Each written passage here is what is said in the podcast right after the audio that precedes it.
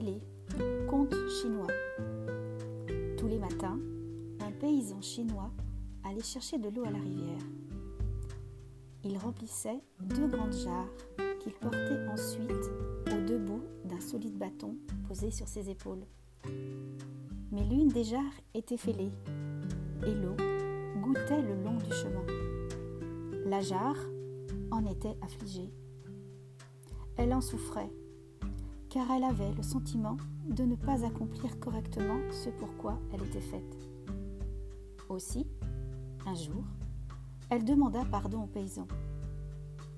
De quoi donc dois-je te pardonner? s'étonna-t-il. Tu le sais bien, lui dit-elle, je suis fendue, et je ne rapporte souvent à ta maison que la moitié de ce que tu as puisé. J'ai honte de moi. J'aimerais être comme ma compagne qui fait avec honneur son travail de jarre. Retourne-toi, lui répondit-il. Et que vois-tu de ce côté du chemin? Des fleurs, des fleurs partout, tout le long de la route. Ces fleurs, c'est toi qui les as fait naître. Et elles sont devenues belles parce que tu les arroses chaque matin. Elles te rendent grâce comme je te rends grâce, car je peux ainsi offrir de temps à autre un beau bouquet à ma femme. Regarde maintenant de l'autre côté du chemin. Que vois-tu?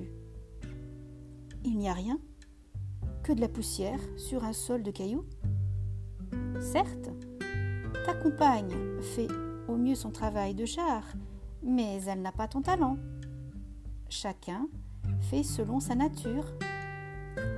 Réjouis-toi d'être fendue et imparfaite, car comme souvent, ta faille a son talent caché.